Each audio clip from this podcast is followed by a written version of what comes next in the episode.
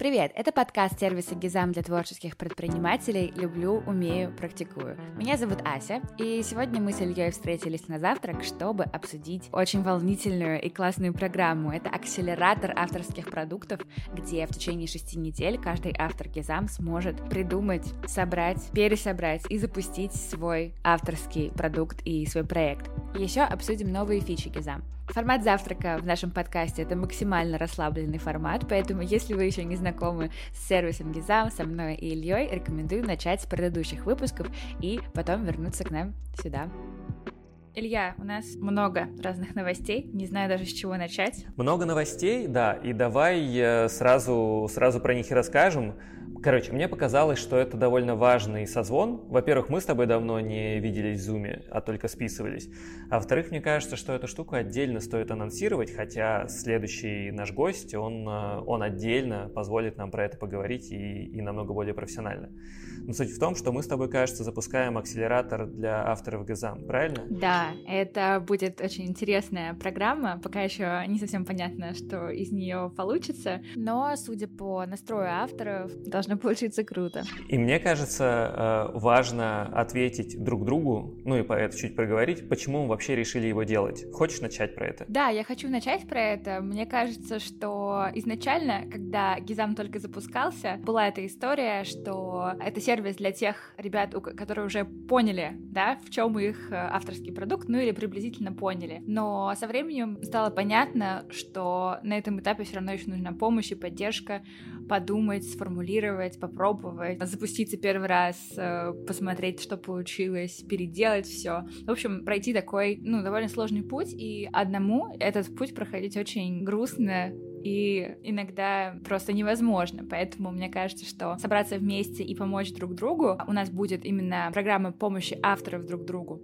И это, в общем, классная идея. Да, мне кажется, здесь очень важно, что этот акселератор, конечно, он будет модерироваться тобой, мной, но во многом э, это та активность, в которую запрыгнули члены сообщества авторов. И вообще, мне кажется, это такой очень классный принцип самоорганизации, который, в который я очень верю и который к большим штукам может приводить.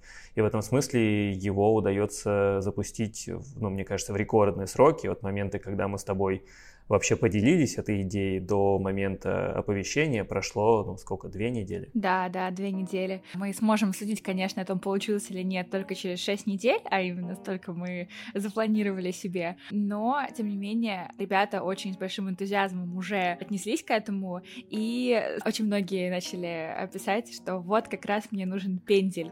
И это очень смешно, потому что э, мы вроде никому не хотели раздавать пенделей, но раз люди просят вот как ты к этому относишься? Если человек просит тебя, дай мне пендель, что, какая твоя реакция? Я считаю, что, конечно же, это даже полезно. Я, наверное, хочу про это внимание уделить отдельно, но, но сначала, знаешь, что, наверное, мне важно сказать про вот это рекордные сроки, потом к пенделю вернемся, короче. Давай. Про рекордные сроки.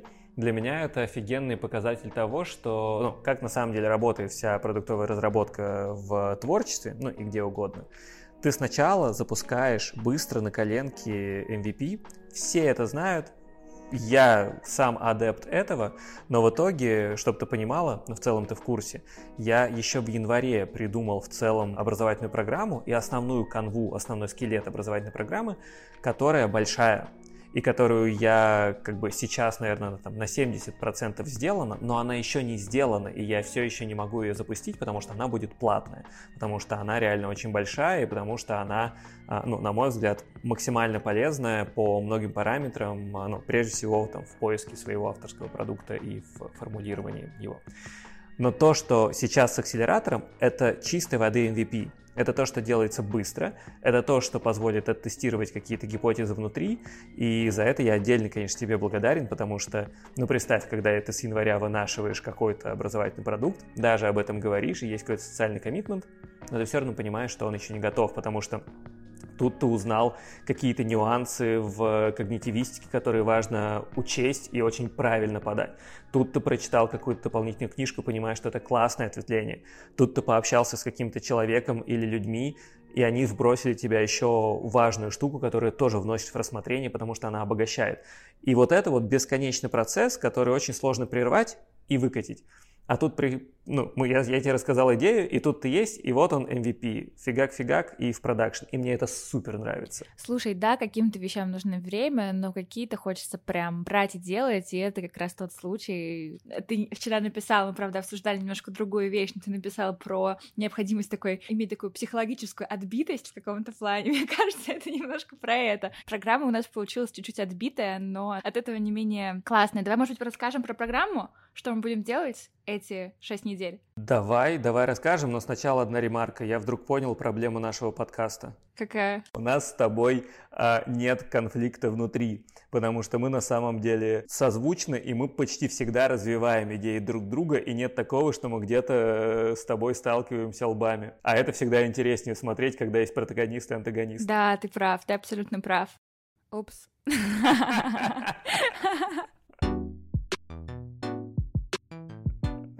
это, это клинический случай, поэтому я пока не знаю, что с ним делать. Расскажи программу. А, расскажу. Так вот, короче, первую неделю мы будем собирать идеи. Мы их уже собрали. Ребята написали свои задумки. Если идей нету, то мы просили просто написать компетенции, какие-то интересы. В общем, чтобы было проще участвовать в последующем брейншторме, который будет вот уже на следующей неделе. Третья неделя у нас посвящена исследованию конкурентов и потенциальных клиентов.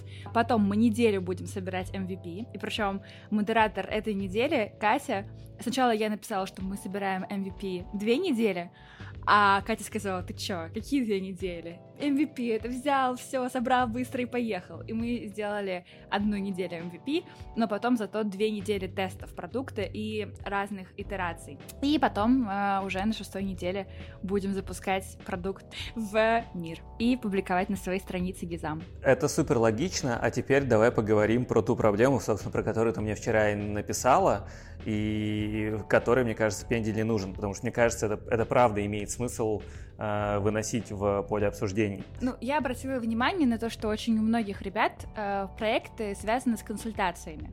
Ну, то есть у них э, есть какая-то экспертиза в сфере, и они предлагают свой продукт как консультации других людей, которые там, например, э, делают условно, не знаю, открывают рестораны. Это я просто с потолка взяла, чтобы никого не вытаскивать. Так как идеи с консультациями подавляющее большинство, а именно продуктовых, ну, то есть создать какой-то э, продукт, э, ну, тоже трудно, вот, почему консультация не продукт, да, в этом случае трудный вопрос. Ну, так вот, у меня возникло такое сомнение, а будет ли здесь э, встречать спрос-предложение, если мы все будем консультировать? Действительно ли так много людей, которые что-то создают и которым нужны наши консультации? В общем, у меня возник такой вопрос. Я не удивился этому перекосу, но было очень ценно, что ты обратила мое внимание на это, потому что я во многом сам такой же. И мне кажется, это особенность творческих людей. Нам намного безопаснее зачастую консультировать и говорить, как делать, чем пойти в мир и самим сделать. И я думаю, что это происходит э, не из-за того, что там, не знаю, лентяи, не из-за того, что трусы, а потому что на самом деле просто намного более чувствительное мироустройство. Мы намного сильнее и лучше считываем э, обратку с внешнего мира, хорошо это или плохо, мы намного лучше чувствуем, как бы шляпу мы делаем или не шляпу, и поэтому мы часто не проскакиваем вот этот этап каких-то первых сырых штуковин, сталкиваемся с тем, что, ну, это какая-то параша, и перестаем. И мы такие, типа, но, но я же все понимаю, я же очень умный. И рассказывая кому-то, мы можем быть, правда, очень талантливыми, там, сильными консультантами, вести человека за руку, потому что сами не особо рискуем, и это безопасно. Но, но мне кажется, что это на самом деле очень часто и есть краеугольный камень вот этого сдвига от просто креатора, например, к творческому предпринимателю. Потому что нужно иметь вот эту вот самую некую отбитость, да, который упертость баранью, и я и сильно завидую у, у моего окружения, у некоторых людей она есть. И тогда ты, тебе плевать на обратку, тогда ты просто идешь и делаешь, и да, над тобой смеются сначала, да, тебя, может быть, ненавидят, да, тебя, может быть, долго ненавидят, и, может быть, тебя всегда ненавидят, но в итоге ты просто идешь и делаешь, и ты выходишь вот в эту зону опасности, но тебе плевать. Мне кажется, важно каждому э, креатору в итоге этот путь пройти и не только рассуждать форматами консультирования, а все-таки идти и делать вместе. И для себя это, это требование тоже всегда решал и решаю до сих пор. Но я пришел к тому, что когда речь там про, про создание коммуникации или про создание цифровых продуктов, что как бы частный случай коммуникации на самом деле, потому что ты решаешь какую-то сервисную задачу и какой-то инсайт аудиторный, я почти всегда с заказчиками, я не просто их консультирую и даю какие-то там теоретический набор смыслов, а я почти всегда с заказчиками иду как минимум в воркшопы и стратегические сессии, и вместе с ними набиваю эти шишки. А иногда я остаюсь интегрировать, и вот в одном проекте я уже год интегрирую и, по сути, выступаю не как консультант, а как такой интегратор и стратег внутри. И это прикольно, это очень сильно обогащает опыт, и это то, что позволяет перестать бояться внешнего мира и не только со стороны консультировать, а, собственно, уходить в какой-то более конкретный формат продукта. К чему я это? Я думаю, что офигенно, это классная такая гарантированная ошибка на старте, и как раз-таки наш э, акселератор, мы посмотрим, насколько мы можем авторов вывести из поля безопасного консультирования, когда ты так на отдалении все это смотришь. Я эксперт, меня не трогайте, но я вам все расскажу. Сможем ли мы их замотивировать и провести за руку каким-то более осязаемым продуктам, хотя консультирование, как ты правильно заметила, тоже вполне себе продукт. Э, ну, если консультирование, ты говоришь, такое более безопасное место, то почему человеку не может хотеться оставаться в этом безопасном месте? Мне кажется, здесь задача скорее просто проговорить это и дать каждому человеку подумать, а я это делаю, я хочу консультировать, вот потому что немножко страшно а, делать какие-то еще штуки, но я бы хотела на самом деле, если этот страх убрать куда-то. Или консультирование, это само по себе мое, и мне это нравится. Понимаю, но мне кажется, это попахивает такой творческой биполярочкой, потому что, как бы, знаешь, то, то так, то так. Им, с одной стороны, пенделя хочется, и они очень рады и сами говорят, ну ты это видела, о, пендель, нам нужен пендель, ура, это тот самый пендель. А с другой стороны, им хочется вот этой безопасной, они там с вниманием к себе, к своей психике и чему-то такого. Мне кажется, что истина где-то посередине, потому что на самом деле там без, безопасная среда, она это иногда настолько комфортная среда, что она контрпродуктивна и не особо толкает к развитию. А еще, когда тебе как бы, окей, я консультант, я только консультирую, и у меня все продукты направлены только на консультирование, и может быть и окей. Но если ты в этой позиции находишься долго, постоянно, то ты сталкиваешься как будто бы с другой опасностью, что если ты не, не гениальный консультант, то тебе в какой-то момент негде будет ресурсы брать. У тебя не будет там еды, денег и чего-то такого. А это фундаментально становится небезопасно, и тебе в любом случае придется из этого домика принудительно выходить. Так вот, наша задача, наверное, в этом акселераторе просто подсветить эту потенциальную опасность в, казалось бы, безопасной зоне консультирования, как раз таки, что спрос не будет встречаться с предложением, и, может быть, предложить людям найти какие-то кайфовые выходы из вот этого э, лягушатника клевого, умного и так далее. Как думаешь, что будет наилучшим результатом э, акселератора? Хороший вопрос. Мне кажется, что наилучший результат это будет э, ребята еще более замотивированные что-то делать, вне зависимости от того, получилось у них э, с той идеей, с которой они пришли изначально.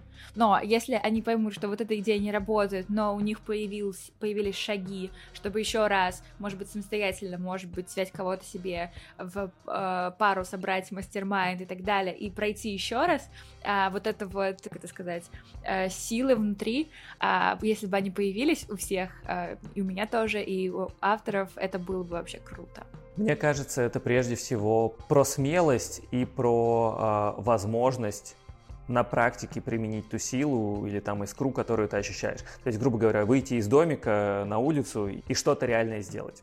И если не получится, понять, какие еще итерации можно сделать, э, чтобы, чтобы получилось, и, как ты сказала, да, на этой силе ехать дальше. Вот это будет для меня лучший результат, потому что, мне кажется, очень часто творческая потенция не реализуется просто потому, что к этому относится как к одному единственному выстрелу, который у тебя в обойме. Ты как бы что-то сделал, что-то почувствовал, что-то зная, что-то понимая. Выстрелил, если этого никто не заметил, если ты на этом тут же не прославился, не заработал кучу денег и чего-то еще, то ты такой типа, а, ну ладно, там, вернусь на работу и, или буду заниматься тем же, чем занимался, хотя мне это не очень нравится, либо там никогда я не выйду на прежний уровень, ну, короче, все вот эти барьеры, которые авторы спотыкаются. Мне кажется, акселератор должен дать ту среду, в которой и тот запал, который позволит реально выйти и попробовать, пивотнуться, если что-то не получилось, и понимать, что это не один выстрел, а на самом деле у тебя этих выстрелов и итераций может быть сколько угодно. И если ты действительно хочешь, если тебе действительно это нужно, ты в этом что-то видишь, ты рано или поздно дойдешь, потому что так и работает, собственно, любые продуктовые запуски. Короче, посмотрим, да, может быть, э, как раз-таки там, как закончится акселератор, где-то через месяц мы запустим уже большой, э, очень контентно наполненный, с крутыми экспертами и, может быть, даже с э, крутыми партнерами, образовательными наш большой курс, но поглядим, это такой социальный коммитмент от меня. Слушай, супер. Э, э, давай вернемся к пенделю. Я очень долго преподаю. Никогда мне не нравилось э, кого-то жестко контролировать. Но здесь интересная история, потому что это акселератор, то есть это очень быстрая программа, и здесь придется стать таким жестоким человеком. Мы обсуждали это с Катей. Катя будет, как напомню, вести сессию про MVP, и, кстати, про исследования тоже. И она сказала, что если человек Ася не будет выполнять задание, то просто из чатика, у нас есть секретный чатик, а мы его или ее выпиливаем. И я подумала, ну боже, ну как жестоко, ну пусть останется, пусть просто будет смотреть, ну как бы просто в таком замьюченном а, положении. Катя говорит, нет, нет, нет, это так не работает. Не сделал задание, все, человек вылетает. Мне так кажется, что это так не вяжется с, э, с отношением Гизам в общем и целом, вот эта вот жестокая какая-то история. Но почему почему-то кажется, что в данной ситуации это такая необходимая мера, просто в силу ограниченности времени. Я думаю, что это не, жестокостью называется, и мы путаемся в понятиях. Это называется, если этого не делать, то это медвежья услуга. Потому что если ты человека как бы э, оставляешь, хотя, хотя он не готов на самом деле еще туда двигаться, это значит лишь то, что ему там преждевременно. Это не значит, что он плохой, это не значит, что у него нет продукта или что-то такое. Это значит, что он просто не на той стадии, либо, может быть, действительно не так уж и хочется. И он еще там не переболел теми болезнями, которыми нужно переболеть, или, может быть, он вообще ими никогда не переболеет, потому что, ну, не нужно. И в этом смысле это очень честно по отношению, во-первых, к нему, а во-вторых, к участникам, к остальным участникам акселератора, потому что они иначе будут демотивированы, если будут видеть, что кому-то можно ничего не делать, а почему я это должен делать? Кто-то может не выходить в опасную среду, почему я тогда должен выходить? И это очень понятная история во всех акселераторах бизнесовых и продуктовых, и она точно будет у нас. И знаешь, а, тут тоже не надо путать look and feel газам. Мы, конечно же, про безопасную среду, про развивающую среду и про удобные инструменты, и про то, что человеку нужен человек, и вот это вот все. Потому что мы как люди в это верим, потому что я правда считаю, что управление, построенное там, на горизонтальной э, модели управления, оно намного лучше, чем вертикаль, жестко выстроенное. Но в продуктовой разработке так не очень работает. И для того, чтобы люди могли работать в горизонтали, они должны пройти довольно длинный путь потому что я, я делал эти ошибки, я пытался выстраивать э, еще в работе в найме, э, я пытался выстраивать горизонталь, хотя люди еще как бы не умели обращаться со свободой, и им, конечно же, проще, и им нужно, чтобы им говорили, что делать. И в этом смысле мы как бы не то чтобы белые и пушистые, мы за классную среду, но в этой среде также нужно работать, и также нужно мотивировать себя, либо не обманывать себя, что ты еще к этой работе не готов. Напоследок вот что вот что хочу сказать. Это не то чтобы новость, да, но это то, то, о чем мы уже заявили, и это нужно зафиналить.